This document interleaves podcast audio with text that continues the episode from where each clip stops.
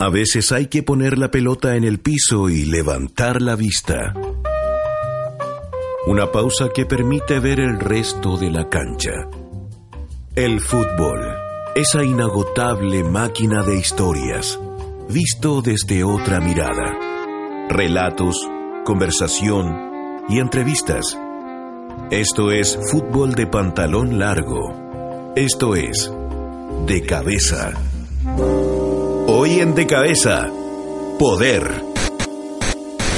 La Junta de Gobierno ha querido despedirlos de forma personal. Lamentablemente, uno de sus miembros, el general Lee, se encuentra enfermo en cama. Ustedes, como buenos chilenos, van a entregar el mayor esfuerzo para obtener la victoria.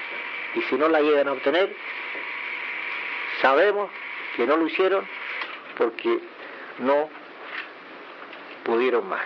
Chile sabe también los problemas que ustedes van a tener que afrontar en Europa, porque la calumnia y la mentira ha llegado a cambiar la mentalidad de muchos europeos que no saben ni conocen lo que efectivamente está sucediendo en Chile. Por eso estamos seguros que van a tener algunos problemas, pero también estamos seguros que ustedes como buenos chilenos lo van a saber afrontar y van a saber salir adelante. Les deseamos buena suerte y les deseamos éxito. Muchas gracias.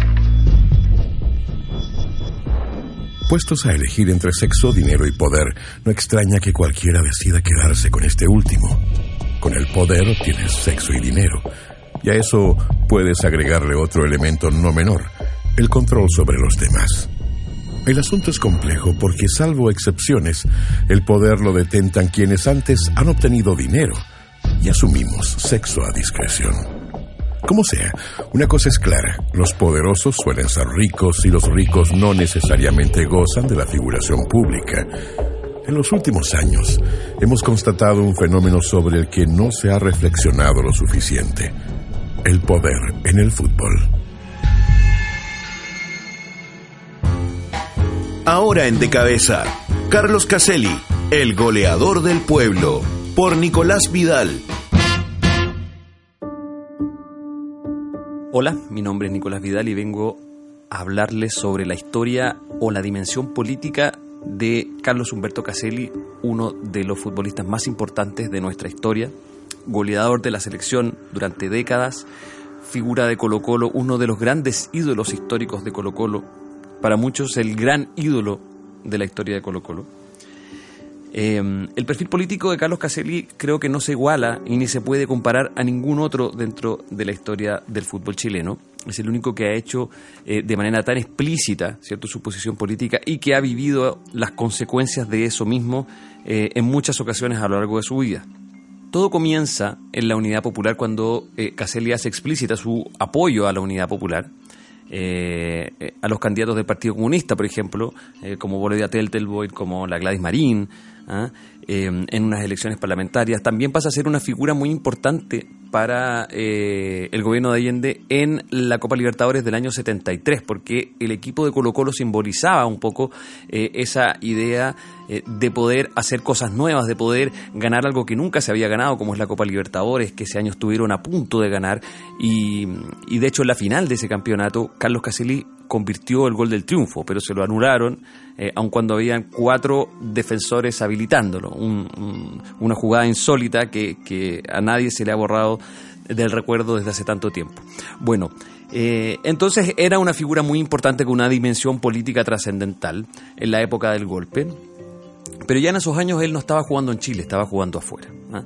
Y ahí es cuando viene eh, el hecho que marca el quiebre, que fue el secuestro de su madre ¿ah? eh, por más de un día, en el cual la torturaron salvajemente y la abandonaron en un estado semi-inconsciente junto al Estadio Monumental, en los terrenos que eh, cerca de los terrenos que pasarían después a ser el Estadio Monumental. Entonces ese, ese hecho marca definitivamente la vida de Carlos y lo afecta profundamente. Y esto pasa justo antes de que Chile vaya al Mundial del 74 de Alemania.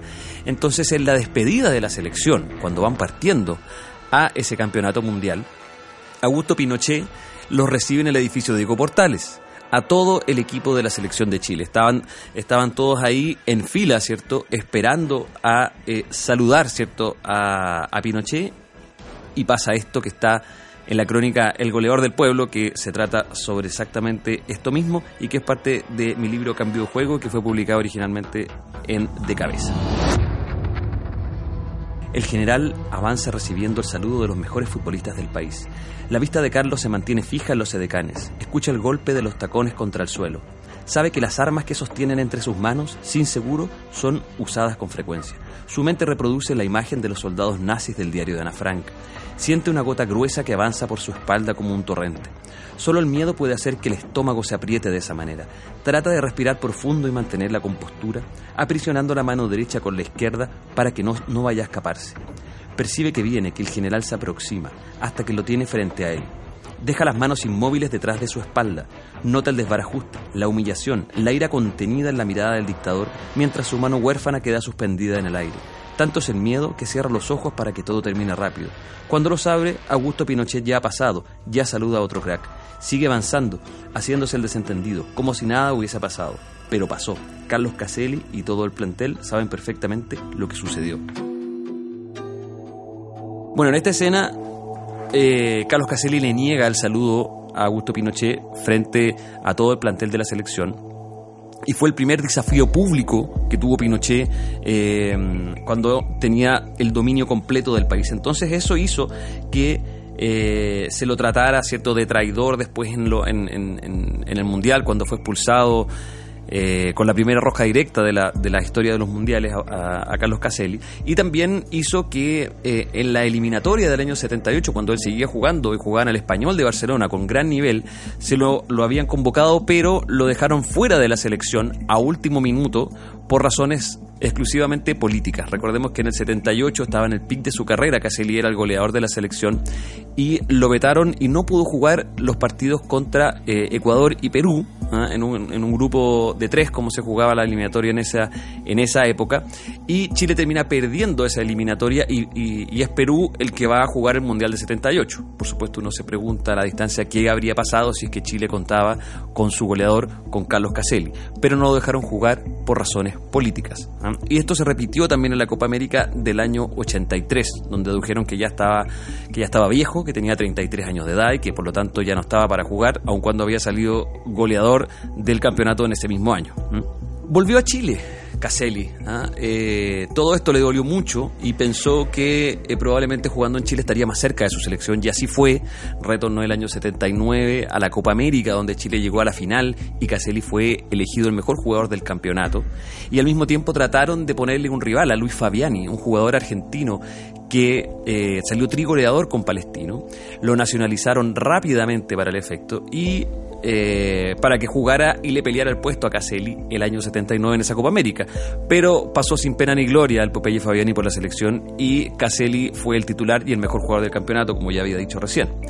Después pasar, pasó el tiempo, Caselli se retiró y el año 85 su despedida fue un gran acto de oposición, ¿cierto?, a la dictadura de Pinochet con carteles, cánticos, etcétera. Incluso eh, fue censurada, ningún canal la pudo transmitir y solamente la radio cooperativa se hizo presente, ¿ah? para dar un poco la idea de la dimensión que tenía como personaje. Pero todo llegó a su clímax en la franja electoral del plebiscito del año eh, 1988, en el que sale Carlos Caselli junto a su madre, dando ella el testimonio frente a todo el país de que había sido salvajemente torturada por miembros de la dictadura, y eh, con Carlos Caselli parado, ¿cierto?, al lado de su madre diciendo y revelando este secreto que se había mantenido por más de 15 años. Nadie sabía lo que había pasado con la madre de Caselli y solo en la franja televisiva del plebiscito él reveló este secreto, un, un, un, secreto brutal, familiar, y que tuvo un impacto enorme en un jugador que era, recordemos, el goleador de la selección chilena,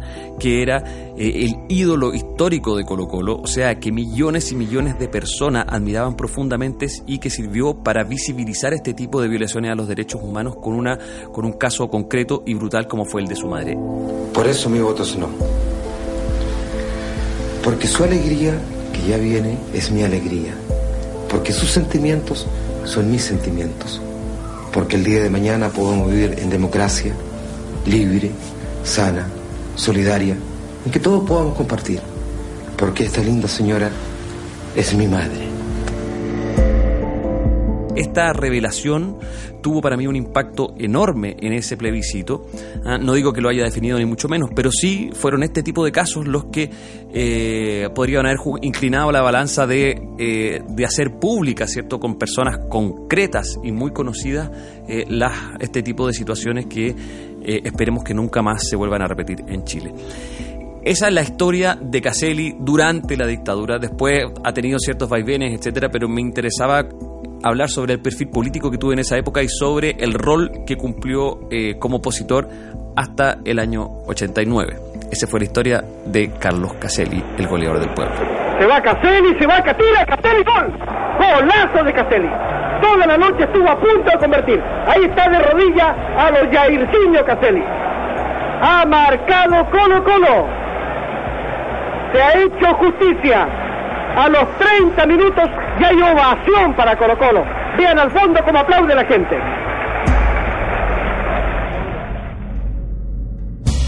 En De Cabeza, el once ideal. Jugadores políticos. Por Sergio Montes. Jugadores políticos o exjugadores políticos. Qué tema difícil para hacer el once ideal de esta semana. Qué complicado porque los futbolistas, lo sabemos, lo único que hacen es e-, esquivar el tema de la política. Pregúntenle ustedes a un futbolista cualquiera, exitoso, no exitoso, da igual, ¿cuál es su postura política? No sé, no entiendo esos temas, a mí lo que me gusta es el fútbol. Los futbolistas históricamente, con las excepciones que ya vamos a ver, han evitado el tema de la política. Les ha parecido ajeno, viven, como han dicho otros futbolistas, en una burbuja en la que realmente no importa lo que ocurre afuera. Sin embargo, hay excepciones. Y hay excepciones de todos los colores políticos, como vamos a ver a continuación. El once ideal de esta semana está conformado con futbolistas o exfutbolistas que además no solo han manifestado posturas políticas, sino que en muchos casos han tenido una activa vida política una vez retirados del fútbol. En el arco, el gordo querible José Luis Félix Chilabert, arquerazo jugó un mundial, el de Corea y Japón, con no menos de 15 kilos de sobrepeso y atajó todo. Porque era muy bueno para el arco. Y además era muy bueno para hablar. José Luis Félix Tilabert nunca esquivó tema alguno y menos aún lo iba a hacer con el de la política. Una vez retirado se ha, digamos, precandidateado para las elecciones de las selecciones de presidente de Paraguay que van a tener el próximo año y en esa actitud de precandidato no ha evitado tema alguno castigando severamente a los votantes de Cristina Kirchner en las últimas elecciones argentinas, así como haciendo presente que su mayor pesadilla sería que, cito textual, Paraguay se transformara en otra Venezuela. No ha optado mm, por militar en ningún partido político José Luis Félix Chilaver. Sin embargo, ha declarado que sus raíces están en el Partido Colorado Paraguayo, partido que tiene que ver con las posturas más conservadoras y nacionalistas de la política paraguaya.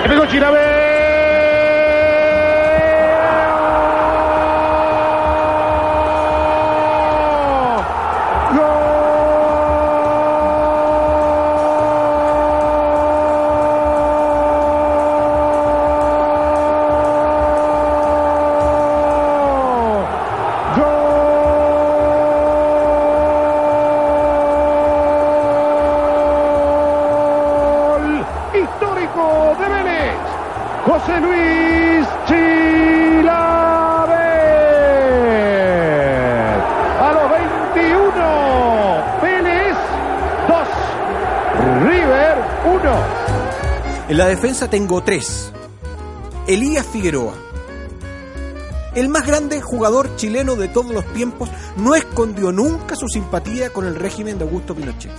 Elías Figueroa se transformó en un símbolo deportivo de la dictadura que tuvo este país durante 17 años.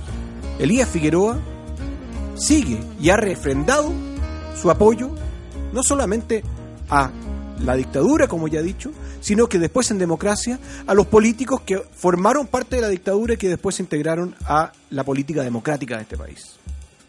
También en la defensa, otro central chileno muy destacado, no a la altura de Elías, pero muy destacado, que también jugó mundiales, Javier Margas, otro admirador de Pinochet.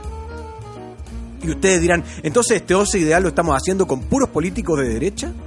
Ya veremos que no. Pero Javier Margas llegó a ser tan admirador de Pinochet que no solo lo declaró una y otra vez en la prensa, sino que además se dio el gusto, así lo dijo él, de comprar en una subasta el auto Mercedes-Benz que perteneció a Augusto Pinochet. Y cierra la defensa uno que está a las antípodas, Hugo Lepe. Estuvo en el plantel de Chile del Mundial de 1962. No jugó en ese Mundial, pero hizo una destacadísima dupla de centrales con el Chita Cruz en Santiago Morning. Después jugó en Colo Colo y en otros equipos. Hugo Lepe, en septiembre de 1973, cuando Chile jugó, y jugó es un decir, lo sabemos, contra la Unión Soviética en el Estadio Nacional, que a esas fechas era una cárcel y un campo de concentración de la dictadura, estaba preso ese día en el Estadio Nacional. Sus labores sindicales, organizando el primer sindicato de futbolistas profesionales de Chile, lo habían llevado a ese lugar y probablemente no habría salido de ahí si no hubiese sido por Francisco Chamaco Valdés, que al tomar conocimiento de la situación forzó y movió todas sus influencias para que así ocurriera. La mitad de la cancha la voy a organizar de izquierda a derecha, como ocurre con la política. Y sin embargo, desde ya les digo, no hay nadie que marque mucho en esta mitad de la cancha. Pero por Dios que jugaban bien. Por la izquierda, Juan Pablo Sorín, a quienes recordarán ustedes como un conocido lateral o volante argentino que jugó, por ejemplo, el Mundial de Corea y Japón del año 2002 y que no ha escondido nunca sus simpatías por el régimen kirchnerista. Juan Pablo Sorín, que hoy está dedicado a ser comentarista de televisión de fútbol, ha participado y no ha aludido jamás, ni como futbolista, ni posteriormente como exfutbolista o comentarista de televisión, el tema político, ya señalando que es un futbolista de izquierdas al costado derecho de Juan Pablo Sorín, no políticamente, sino que organizando la mitad de la cancha, Sócrates. Es poco común que un futbolista cambie la historia política de un país. Y sería quizás exagerado decir que Sócrates cambió la historia política de Brasil. Pero su ejemplo en lo que se denominó posteriormente la democracia corintiana fue, llamémoslo así, un primer impulso en dictadura para que posteriormente se pueda llegar a la democracia. Sócrates es el símbolo de un equipo del Corinthians y de una selección de Brasil que hizo frente a la dictadura que existía en ese momento en ese país. Sócrates, grandísimo jugador, no eludió jamás el tema político. Nuevo a la derecha de Sócrates, y no políticamente hablando, Diego Armando Maradona. Siempre lo incluyo en mis once ideales. ¿En qué once ideal no va a estar Diego Armando Maradona? Diego Armando Maradona, sería casi redundar, ha sido un activo comentarista de la política argentina, siempre manifestando tendencias hacia la izquierda, sin esconder jamás su admiración por Fidel Castro, Hugo Chávez, Cristina Kirchner. Ya vemos también que hay un pequeño paréntesis en esa historia, con su coqueteo descarado con el régimen de Carlos Menem, que aún siendo peronista, era o introdujo políticas neoliberales en la Argentina de los años 90. El que hoy cree de que Cuba se debilita porque si fue el más grande, se equivoca. Cuba hoy tiene que reaccionar, reaccionar por el más grande, por Fidel Castro. Y cerrando la mitad de la cancha por la derecha, Lilian Turán, que fue lateral y volante y también incluso central del Parma, de la Juventus y de otros muchos equipos europeos. Lilian Thuram ha sido un gran activista político en Francia respecto de los temas de los inmigrantes y, particularmente de los inmigrantes africanos a ese país. Lilian Thuram fue un férreo opositor al régimen de Sarkozy en su momento y ha coqueteado descaradamente con el Partido Socialista Francés. Y arriba tengo a tres. Tres jugadorazos. Primero Paolo Di Canio, que destacó en la Lazio, el equipo que representa, o al menos intenta representar, los valores fascistas que alguna vez impusieron en Italia, Paolo Di Canio ha reconocido abiertamente ser un admirador del duce Don Mussolini y tiene tatuada en la espalda un águila que hace una abierta referencia al régimen fascista. Paolo Di Canio se permitió celebrar un gol a la curva donde está la hinchada más dura, más brava de la Lazio, que también reconoce simpatías por el régimen fascista, haciendo el saludo fascista. Eso le valió, por supuesto, mucha controversia, pero también la gran admiración y la eterna devoción de los hinchas de la Lazio o de buena parte de estos. Acompañando a Dicanio, nuestro Carlos Caselli, el ídolo que le negó el saludo a Pinochet, que no escondió jamás sus simpatías por el régimen de Salvador Allende, más bien por la presidencia de Salvador Allende, y que además apareció en la campaña del no, haciendo conocer a este país que su madre había sido torturada. Carlos Caselli ha sido el político futbolista chileno más activo, al menos en mi opinión. Por cuanto, aun cuando no se haya presentado jamás a un cargo de elección popular, no ha escondido jamás sus posturas políticas, incluso cuando éstas le costaron buena parte de su carrera. Y cerrando mi delantera, Romario. Ese bajito que en el área te mataba. Ese que no corría, pero si la recibía frente al arquero, ¡pum!, para adentro. Romario es el senador que más votos recibió en las últimas elecciones senatoriales de Brasil. Romario, que fue elegido por el Partido Socialista Brasilero, se ha permitido contradecirlos a todos, incluso a su propio partido. Es un outsider total. Pero es ya no solo político, sino que ejerce hoy un cargo político. Enfiou para Romário, posição legal, saiu o goleiro, fez a pinta, lá vai Romário, lá vai Romário,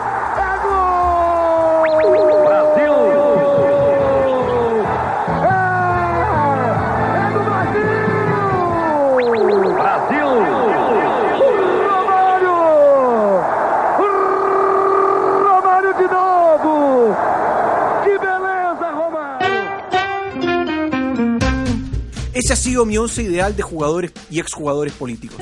Chilabert en el arco, una línea de tres con Elías Figueroa, Javier Margas y Lepe, Juan Pablo Sorín, Sócrates, Diego Maradona y Turame en la mitad de la cancha, y arriba Paolo Di Canio, Carlos Caselli y Romario.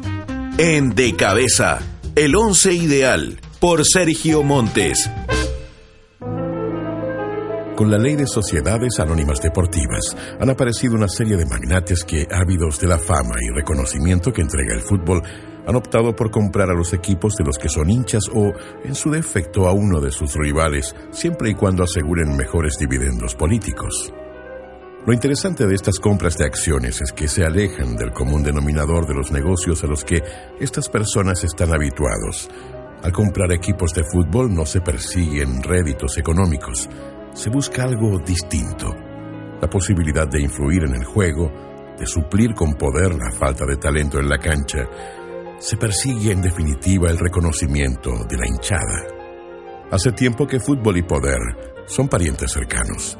Los primeros que detectaron lo útil que puede resultar mezclar ambos mundos fueron los dictadores, conscientes de los beneficios que se obtienen de esconder con circo la falta de pan y libertad. Los siguieron todos los actores secundarios de este juego, barristas, dirigentes y representantes.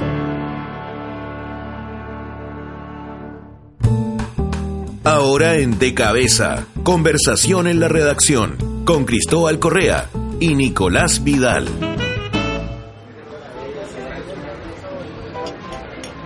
El fútbol, como cualquier otra expresión social, también tiene vinculaciones con la política, así como tiene vinculaciones con, con cualquier otra expresión de la sociedad. Y cuando pensamos hacer un podcast que de alguna manera tradujera los contenidos de la revista de cabeza al formato radio, al formato podcast, es imposible no hablar de un tema que al final de cuentas nos apasiona, que es la relación entre un movimiento social tan importante como la política, y especialmente jugadores políticos, y su relación con el fútbol. un tema que pareciera que en Chile es un poco tabú, pero poco a poco en, a lo largo de este capítulo nos hemos dado cuenta que, que no lo es tanto. Estoy conversando con Nicolás Vidal. Hola Nico, ¿cómo estás?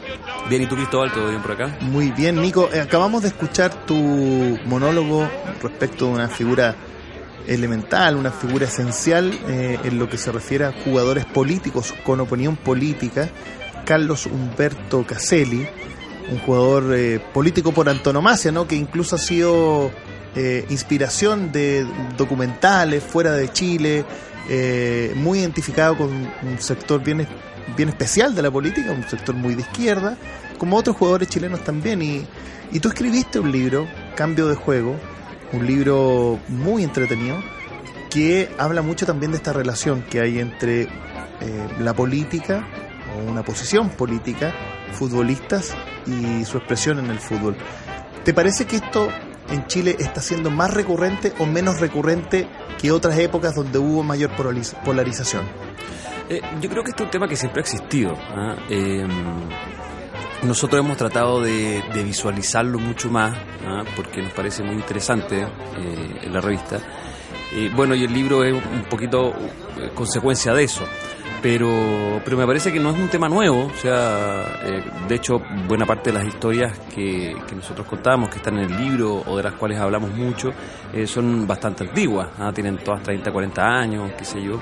Eh, pero sí, eh, me parece que últimamente se está reestudiando el tema con eh, principalmente por, por investigaciones que, que, han comenzado afuera, incluso como tú bien decías, eh, el tema de Caselli eh, salió en un documental de Eric Cantona, que fue muy famoso sobre sí. el tema, ¿ya? futbolista Lo, rebelde. Entonces, los rebeldes, claro. Eh, entonces, a partir de eso, no, no digo que sea a partir de ese, sino que es un ejemplo, se ha ido conversando un poquito más del tema afuera y eso ha repercutido también de que nosotros empecemos a interesarnos eh, a ver, revisitar nuestra historia relativamente reciente a través del fútbol, nuestra historia política. Claro, y además lo que, lo que ocurre en una probablemente en una sociedad como la chilena y además de la mano de la hipermercantilización del fútbol, es que pareciera que ser, ser un poco difícil o riesgoso para los futbolistas que hoy día buscan un contrato y están en esta actividad no solamente porque les gusta y les apasiona, sino también porque es muy bien pagada, expresar su, eh, su lado más político. Es lo que le pasaría a uno también en su pega, digamos, si, si en tu trabajo eh, el tema político no necesariamente comulga, digamos, tu jefe, por ejemplo, con, tus opiniones políticas, uno tendería a ocultarla. ¿A ti te parece que en este mundo hiperconectado de las redes sociales, pero además muy mercantilizado respecto al fútbol, es un aliciente, es una barrera al final de cuentas para la expresión política de los futbolistas? Yo creo también que hay un hay un una especie de veto no explicitado ¿ah? de, de, la FIFA y de los sectores dirigenciales en cuanto a que los futbolistas no pueden opinar de política. O sea, eh, es una sugerencia en teoría que se toma, pero que se toma eh, con mucha fuerza en la práctica. O sea, son muy, muy pocos los jugadores que se atreven a pasar esa línea y a hablar de este tipo de temas.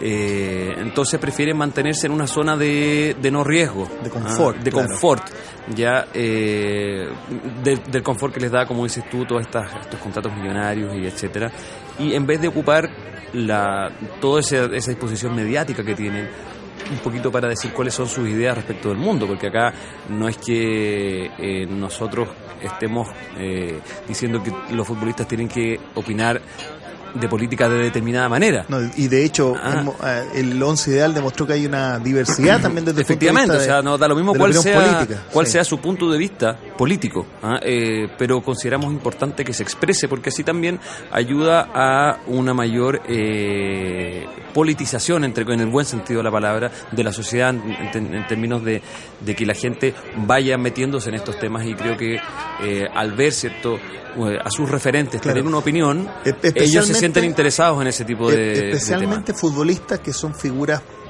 eh, hiper convocantes. Hoy día no, no se me ocurre una figura más convocante que un futbolista. Como en algún momento también en la, en la propia historia de Chile lo fueron, no lo sé, los políticos en algún momento.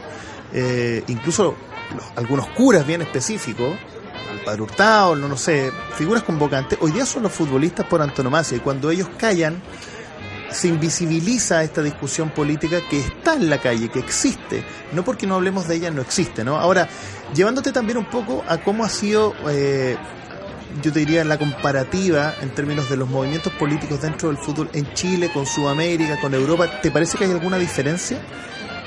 No, no, me parece que, este es un fenómeno que se repite que se repite bastante en el mundo. ¿ah? Eh, hay cierto siempre algunos hechos que son la excepción que confirma la regla. Por ejemplo, ahora hace muy poquito salió esta información de, de David Pizarro e Isaac Díaz que fueron a hacer una, una ofrenda cierto al, memorial de los detenidos desaparecidos o incluso ahora mismo ha salido David Pizarro visitando la la Villa Grimaldi.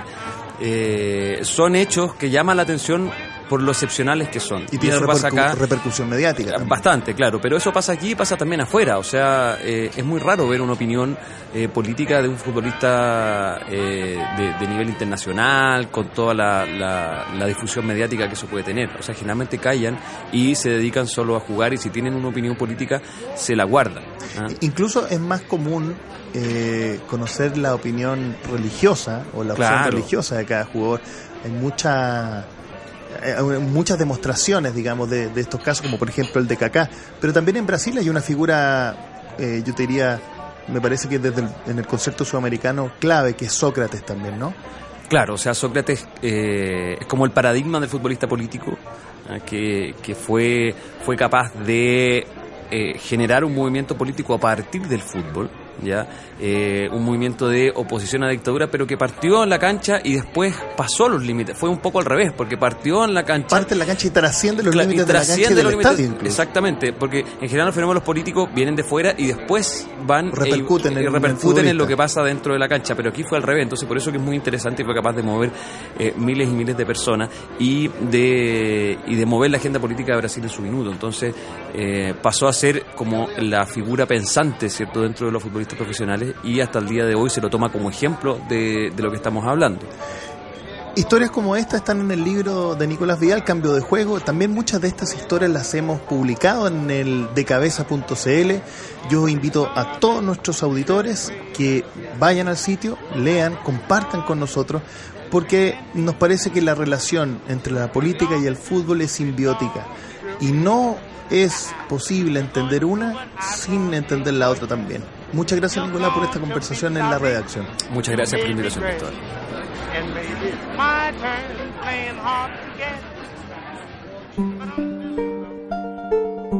Este capítulo del podcast de Revista de Cabeza nunca tuvo por objetivo agotar el inabarcable asunto de las relaciones entre fútbol y poder. Tampoco hemos pretendido una discusión filosófica sobre qué es el poder Simplemente proponemos algunos aspectos sobre la materia, buscando, como siempre, llamar la atención, generar un debate, pues esa, más que la búsqueda de la verdad absoluta, es nuestra vocación. Los políticos son los grandes artistas de este país. Ellos son los que aparecen siempre en la televisión. Porque los que trabajan en televisión no tienen talento o sea, los grandes artistas de este país son los políticos. Los programas son programas de política. Los otros de deporte son pasadores de goles. Y por eso que este es un país muy político. Por eso que somos un país dividido. Por eso que yo me alegro con la selección chilena y por eso que la amo tanto, porque la selección chilena nos une. Pero ¿quién nos ha dividido? El periodismo. Es el pitazo final. Caminamos hacia la puerta de salida. Las luces se apagan. Nos volveremos a encontrar aquí, donde las historias se multiplican en torno a una pelota de fútbol. Recuerda que estas y muchas otras historias puedes encontrarlas en www.decabeza.cl y en nuestras redes sociales de Facebook y Twitter. Encuéntranos en arroba revista de cabeza. Pronto nuevas historias. Realización Carlos González, grabado en los estudios de Radio ADN. Esto fue De Cabeza, Fútbol, Sociedad, Política y Cultura.